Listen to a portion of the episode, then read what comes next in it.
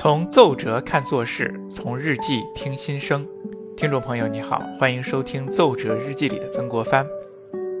本节目由喜马拉雅独家播出。上一期我们说到了同治十一年，曾国藩去世了。那么他去世前一年，也就是同治十年，曾国藩做了一件事情，这件事情非常重要，对以后的历史发展影响非常大，它甚至影响了中国近代史的发展历程。那么这件事是什么呢？其实非常简单，他就是写了一封奏折，叫做“逆选聪仪子弟赴泰西各国书院肄业折”，也就是说，请求清政府公派留学生到美国读书学习。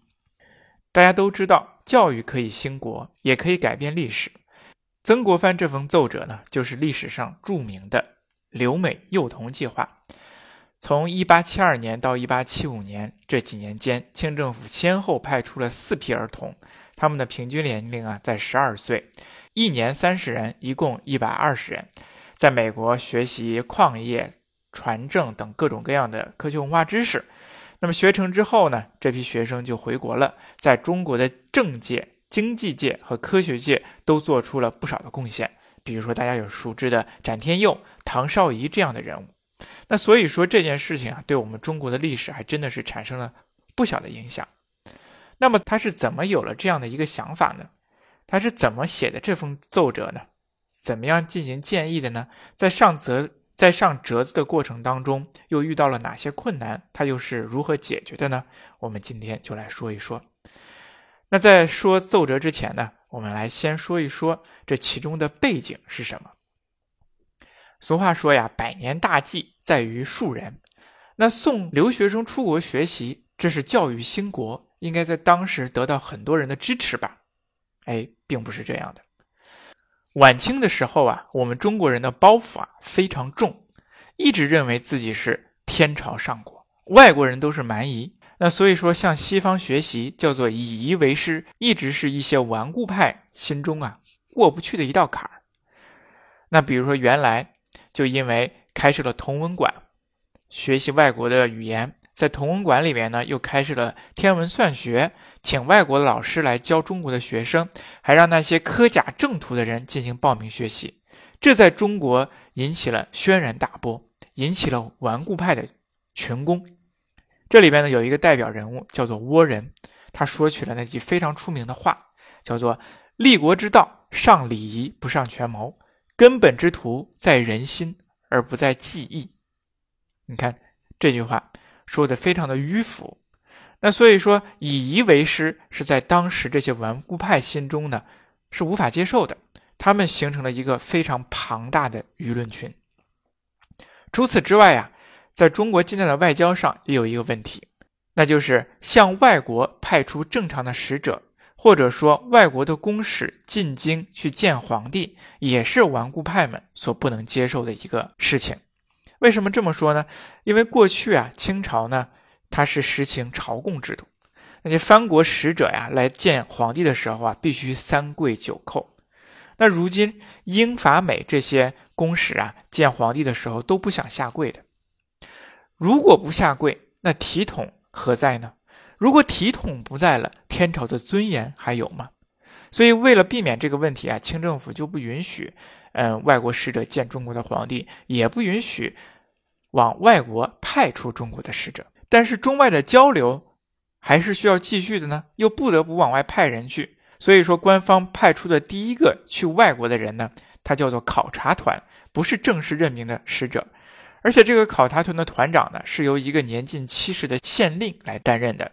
叫做宾春，以体现出对这件事情的不重视。那宾春考察船呢，到欧洲呢旅行了一圈，回国之后，宾春还写了书，大大的赞美了欧洲各种样的经济呀、政治啊、文化呀，赞扬一番，被众人骂成了卖国贼。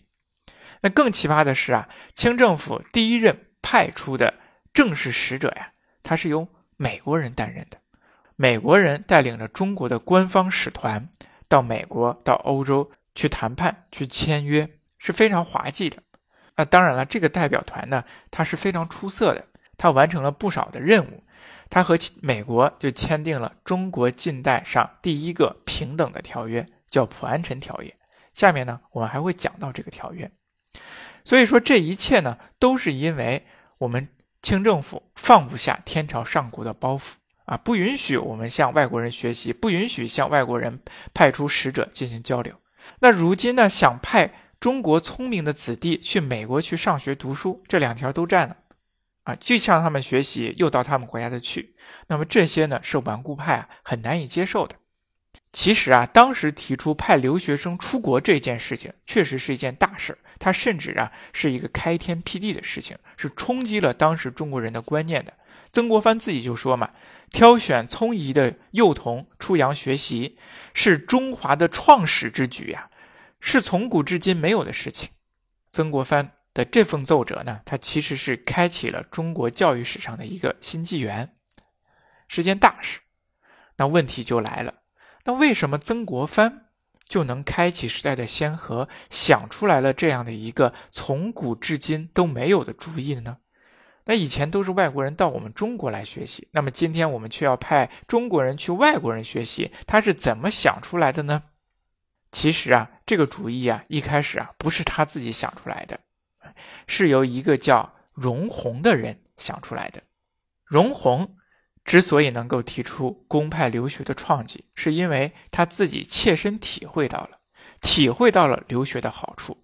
所以容闳呢，他也是我们中国近代史上的一个传奇人物。他是中国第一个留学美国的人，也是我们中国第一个从耶鲁大学毕业的人。他这一生呢，也非常的传奇。早年间呢，荣闳的家里呢就比较穷，七岁的时候呢，就跟着父亲呢到了澳门去。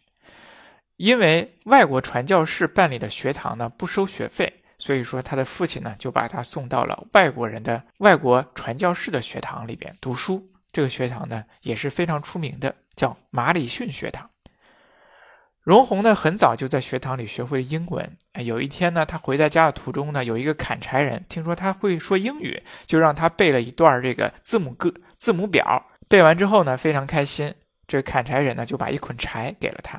荣宏当时想，哎呀，没想到这个学习啊还能够，呃，挣钱。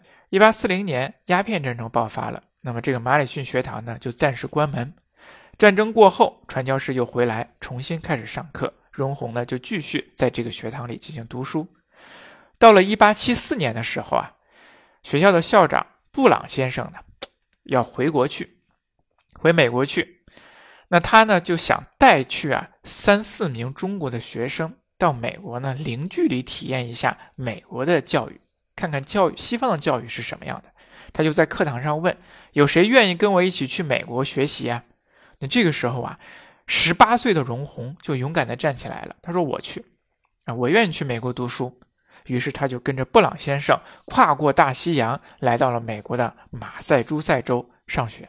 这在当时呢，其实是一个了不起的举动啊。荣闳在那里学习非常的用功。读完高中之后呢，一八五零年的时候，他就考取了耶鲁大学的文学院，在那里进行学习。经过四年之后，他就大学毕业了，是我们中国第一个从耶鲁大学毕业的人。那到那时候呢，荣闳二十七岁，他就开始考虑自己的人生道路该怎么办，回国呢，还是留在美国呢？经过深思熟虑之后呢，他还是想回国。去拯救一下古老的落后的中国，一定要把西方的科学文化知识呢灌输到中国去。从那时起啊，他就立下了宏愿，要让中国的青年学生到美国去，和他一样接受西方近代文明教育。所以说那个时候留美幼童的这个种子呢，就在他的这个心中啊发芽了。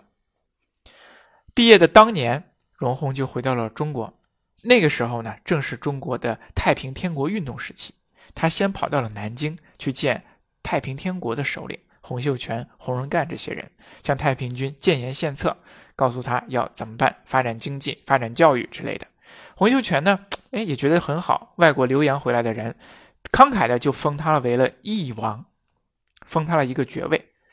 但是呢，由于哎，洪仁干、洪洪秀全这些人正在忙于战战争，根本没有重视他的建议。他也看到太平天国运动的这种种种所作所为啊，也感到非常的失望，觉得这个太平天国啊干不成大事。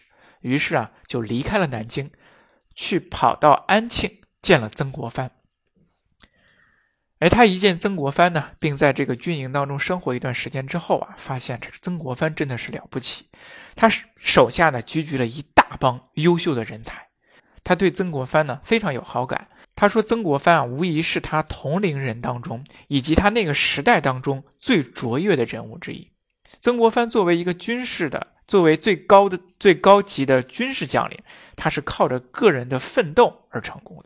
对曾国藩的评价非常高。”荣鸿见了曾国藩之后呢，也没有直接说留学的事儿，因为当时曾国藩一心呢扑在办工厂的事情上，所以说呢，他就受命荣荣鸿，让这个荣鸿呢拿着钱到外国呢去购买一些机器设备，建立了江南机器制造局。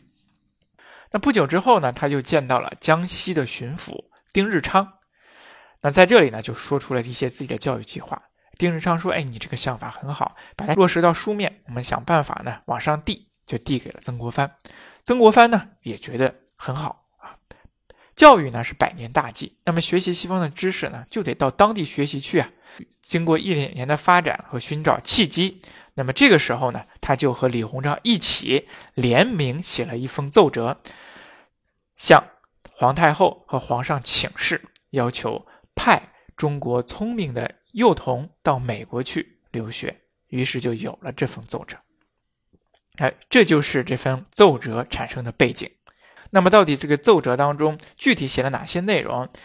呃，曾国藩和李鸿章呢提出了哪些问题？如何实行的呢？结果又是怎么样的呢？我们下期再说。谢谢大家。